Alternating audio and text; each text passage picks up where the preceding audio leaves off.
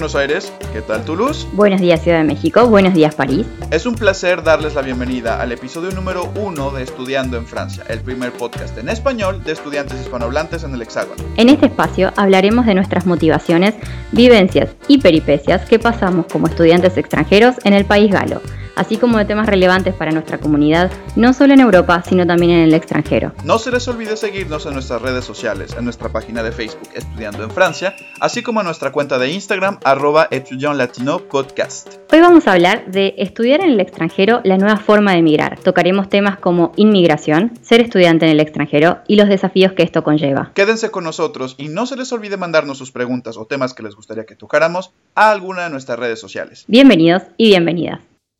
Yo soy Rodrigo, soy mexicano. Estoy estudiando una maestría de educación en París 8. Teatrero y lingüista de formación, me gusta mucho comer, las lenguas, la dramaturgia y cantar. Yo soy Victoria, soy argentina. Estoy estudiando sistemas políticos internacionales en Sciences Toulouse. Apasionada de la comunicación en todas sus formas, amante de la literatura y de Britney Spears. Ah, y sobre todo, fundamentalista del asado. Ambos somos estudiantes latinoamericanos que por una razón u otra decidimos dejar nuestros países para venir a estudiar a Francia. Sabemos lo difícil que puede ser tomar esta decisión, así que hemos decidido darle voz a estas experiencias y hablar de temas que nos ocupan. Muy buenos días, muy buenas tardes, muy buenas noches, dependiendo de la hora que nos estén escuchando. Esto es Estudiando en Francia, el primer podcast en español de estudiantes hispanohablantes en Francia. Es un gusto tenerlos con nosotros. Yo soy Rodrigo. Y yo soy Victoria. ¿Cómo estás, Vic? ¿Cómo te sientes? Muy bien, nerviosa, la verdad. ¿Estás nerviosa? No, pasa nada. Va a ser eh, lo que decíamos, los nervios forman parte de, esta cualidad de sentirse, sí seguro, pero con, siempre consciente de que todavía nos queda mucho que aprender. Me encanta, me encanta. El tema de hoy es estudiar, estudiantes extranjeros, la nueva forma de inmigración. Antes de pasar a eh, la parte de reflexión y de charla, tenemos algunos datos para compartir con todos ustedes.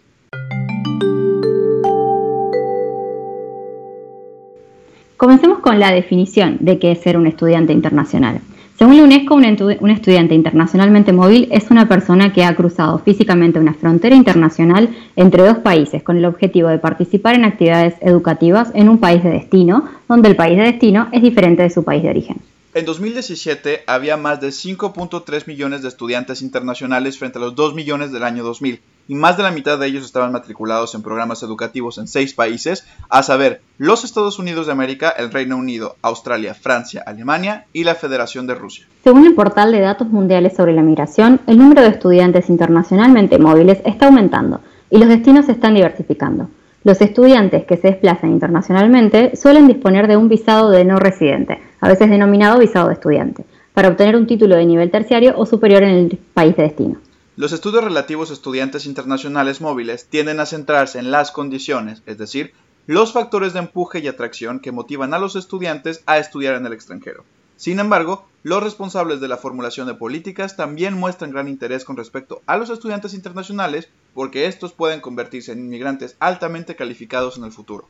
Y Francia es el cuarto país en el mundo que recibe más estudiantes extranjeros. Según Campus France, en 2017 y 2018, Francia recibió casi 350.000 estudiantes.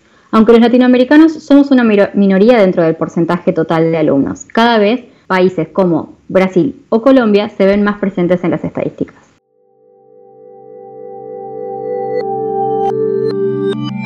Para nuestros escuchas, Campus France es el organismo dentro del Ministerio de Educación francés que ayuda a los estudiantes extranjeros, es decir, fuera de la Unión Europea, a venir a hacer sus estudios universitarios de pregrado o de posgrado a Francia. Vic, ¿cómo fue que llegaste aquí? Cuéntanos.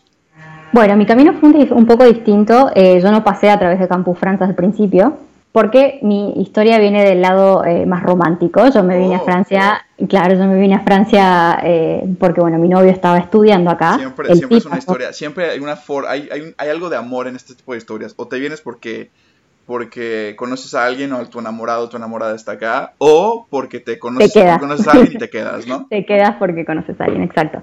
Eh, bien, bueno, él había venido a hacer estudios acá, estuvo un año y bueno, eh, al año siguiente decidí venirme yo. Eh, con lo cual yo vine con una visa de trabajo y vacaciones, se llama de vacances travail. Sí, la visa vacances travail o work and holiday que le dicen en los en, en inglés. exactamente. yo primero accedí a esa visa, me vine por un año, eso me permitió ahorrar también, eh, es digamos, un, plus porque ahorrar en euros no es lo mismo que ahorrar en pesos argentinos eh, trabajando, trabajando allá. Entonces es una forma de tal vez dar el primer eh, puntapié para, para saltar y cruzar el charco, como decimos en Latinoamérica. Claro. Ir a Europa eh, o bueno, el país que uno desee estudiar. En mi caso fue así. Primero estuve un año trabajando con la, con la visa y a partir de este año me inscribí en un programa eh, bueno, de políticas internacionales en Sciences Po Toulouse. ¿Y vos, Rodri, cómo fue que llegaste a Francia? Bueno, yo, eh, yo sí seguí un camino un poco más, eh, digamos, tradicional. Yo estaba estudiando una carrera de comunicación en la Ciudad de México y en el 2014 hice unas prácticas en la Embajada de Francia, de hecho en Campus France, y fue en realidad gracias a ellos que, que yo me vine para acá. yo ya hablaba francés porque había estudiado en colegios francófonos, entonces siempre Francia fue como un, un destino que yo sabía que visitaría o en el que haría algún tipo de prácticas en algún momento de mi vida. Sin embargo, no lo vi tan factible cuando se me presentó la oportunidad. Yo me quedé como de que en realidad yo pues postulé un poco pues esperando no, que, no, no, no, no quedar, pero un poco así como de, pues bueno, no tengo nada mejor que hacer, ¿no? Y me aceptaron, me aceptaron. Yo postulé en Lyon, en Toulouse y en Burdeos, y me aceptaron, me aceptaron en Toulouse. Yo estaba haciendo una carrera de comunicación aquí, me pusieron una cosa de lingüística porque no estaba no pudieron eh, transferir mis, mis, documentos, no pudieron transferir mis documentos y no pudieron convalidar las materias que había hecho, entonces tuve que hacerlo de, desde cero.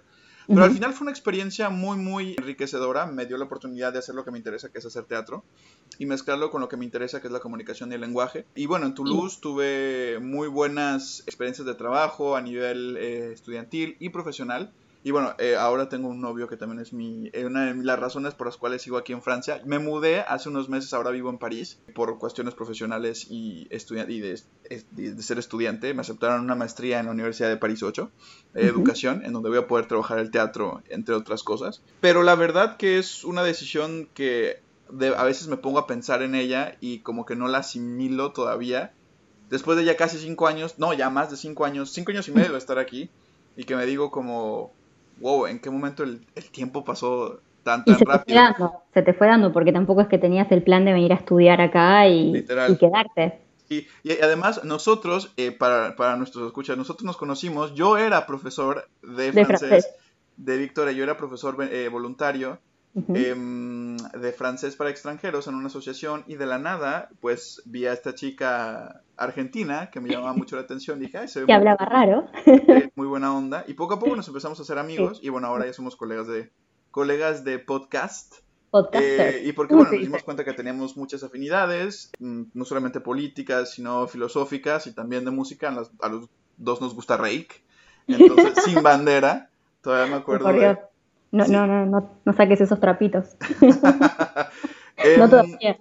No, de verdad, no, es, es, es el Aparte es la combinación perfecta de México y Argentina, porque está este Noel Sergis que es argentino y el otro que es mexicano. No había pensado que es mexicano. Pero bueno, además de eso, también nosotros eh, los dos tuvimos caminos bastante distintos, pero con el mismo objetivo de estudiar acá. Eh, y eso también es interesante porque tenemos dos experiencias eh, bastante diferentes, de caminos bastante diferentes, que creo que también pueden servir para, para personas que o no se animan o que están pensando en, en venirse a Francia. Recuérdanos, ¿tú qué estudiaste, Victoria, en Argentina? Yo estudié relaciones públicas, pero bueno, siempre me gustó mucho la política, así que hoy en día estoy haciendo política internacional. claro. Y con respecto a las visas, Vic, ¿cómo fue tu proceso? ¿Fue fácil? ¿Fue difícil? ¿Qué te pareció?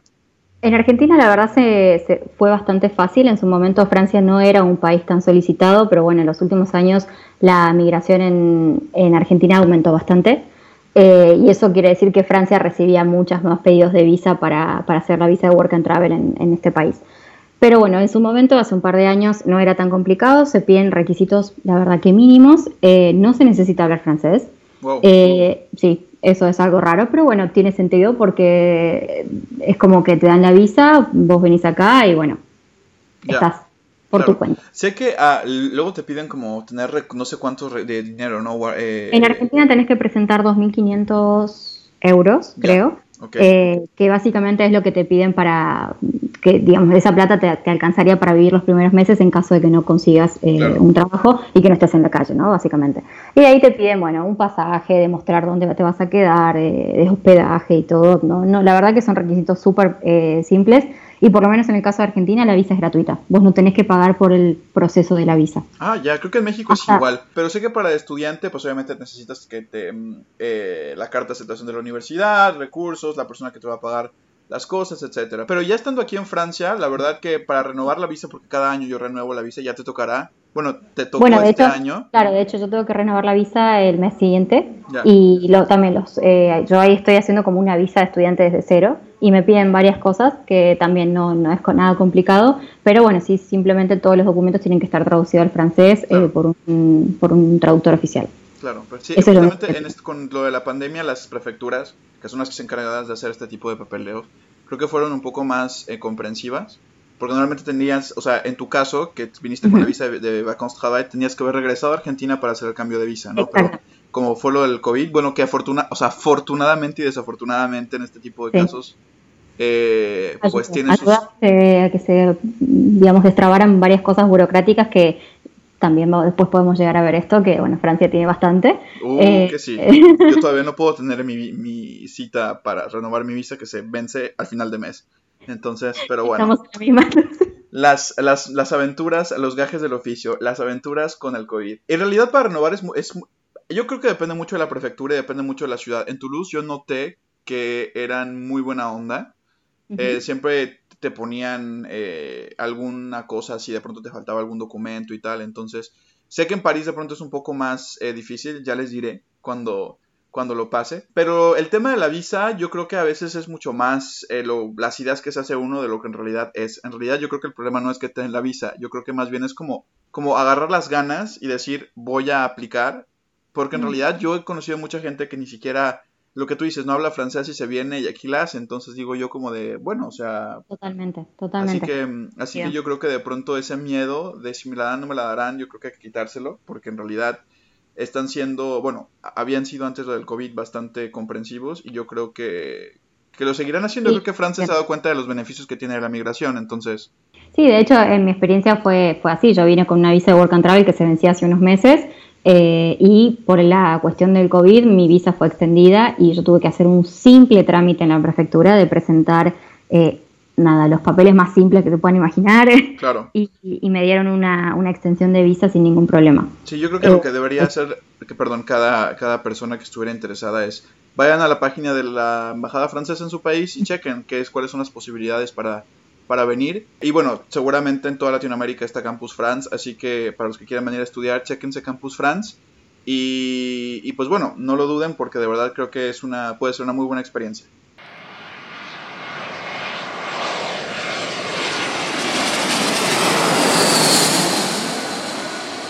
¿Y qué tal tu llegada, Vi? ¿Cómo, ¿Cómo sentiste Francia cuando llegaste? ¿Fue fácil encontrar trabajo? ¿El recibimiento de la, de la sociedad francesa? Cuéntanos. ¿Cuánto tiempo tenemos? No, mentira. Eh, tres horas, tres horas. Tres horas, lo que queramos. eh, sí, la llegada fue al principio complicada. Eh, si te tengo que definir una palabra, te, diría que fue un poco frustrante. Y todo eso se debió, se debió a que eh, yo realmente no tenía, pensé que tenía un nivel de francés aceptable. Y la verdad es que tal vez el francés que uno estudia en la academia, cuando uno tiene que salir a la calle, es bastante distinto. Eh, entonces, mi recomendación. ¿Habías estudiado francés antes de venir?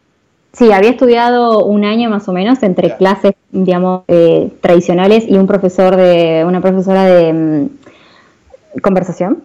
Eh, que cuando yo estaba con ella hablaba, digamos, podía expresarme, pero claro, tal vez no es lo mismo salir y hablar. ella, obviamente, tenía una, una adicción que no es la misma que uno encuentra en la calle.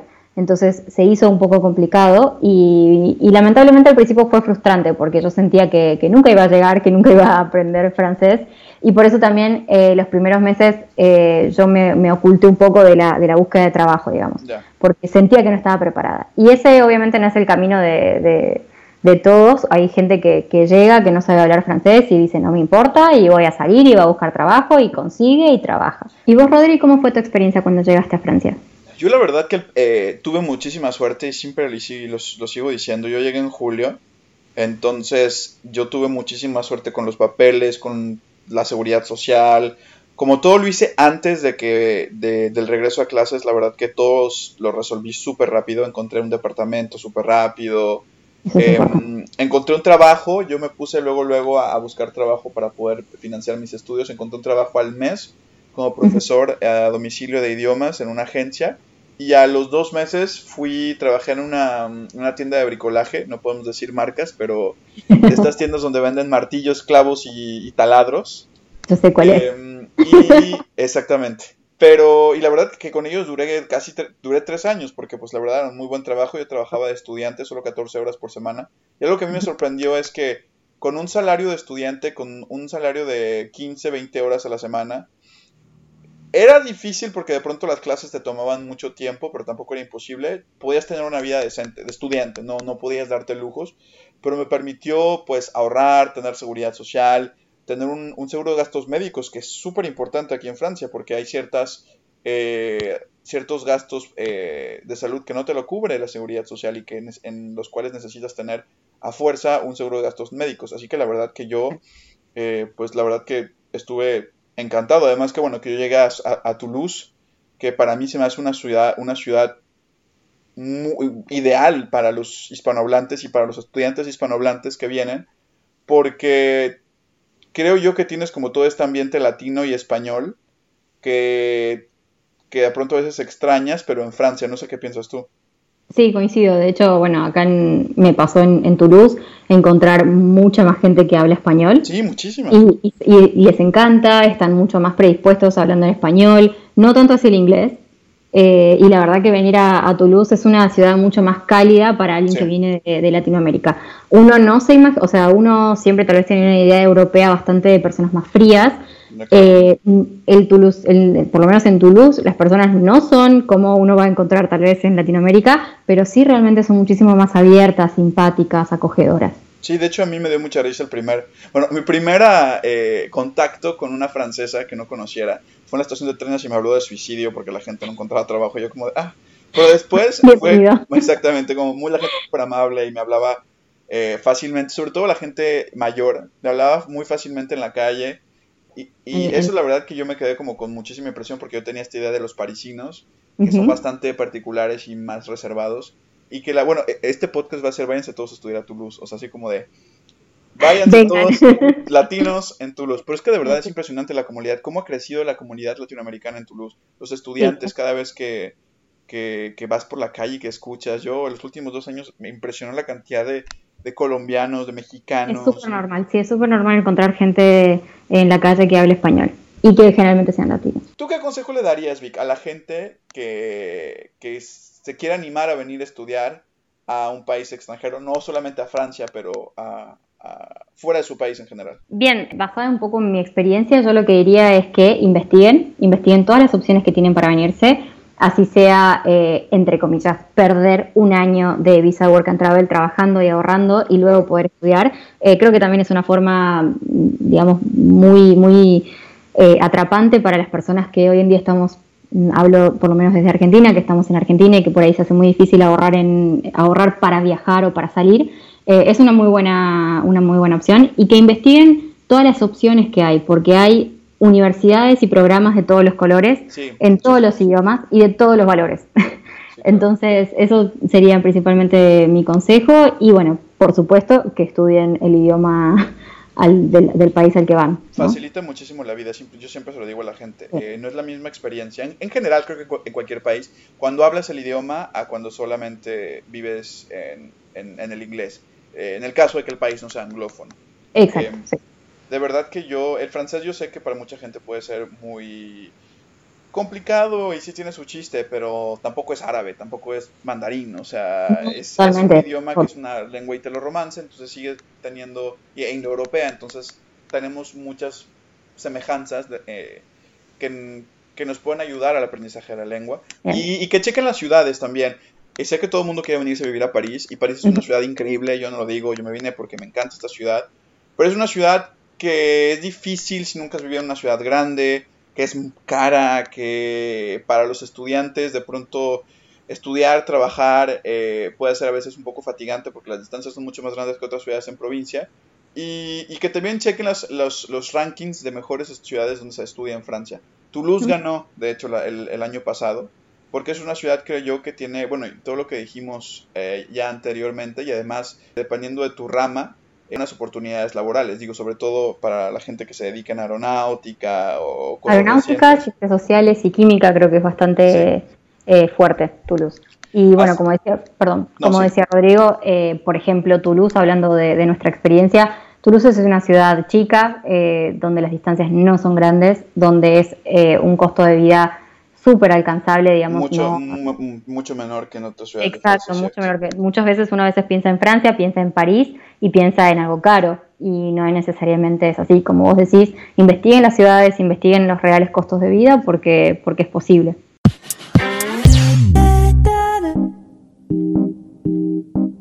Sabemos que el irse a estudiar al extranjero sigue siendo un privilegio para muchas personas. Sin embargo, cada vez el poder hacerlo se vuelve un poco más accesible. Impresiones, Vic. Bueno, espero que este podcast por lo menos pueda abrir las puertas para aquellas personas que están pensando, que tienen una, una, cosquillita de tratar de, saltar el charco, de, de, hacer una experiencia distinta, que este podcast nos puede ayudar, que nosotros nos podemos ayudar eh, que los no duden en enviarnos sus dudas, preguntas, comentarios a nuestras, a nuestras eh, redes sociales. De verdad que eh, esto lo hicimos Victoria y yo con afán de pues ayudar a las personas que como nosotros y hablar de nuestros problemas porque creo yo que, que de pronto en, en, nuestra comunidad o al menos si algo que yo me di cuenta estando aquí es el bloque cultural que somos los latinoamericanos que nos parecemos mucho más de lo que creemos y creo que deberíamos estar más unidos y hallar en esta en estas semejanzas pues fuerza, ¿no? Así que em, no se les olvide seguirnos en nuestras redes sociales, se las repito, es, eh, Estudiando en Francia, en nuestro Facebook y en nuestro Instagram, arrobas Latino Podcast. Y nos vemos en el siguiente episodio. No sabemos todavía si tenemos fecha, hora o canal, pero síganos sintonizando.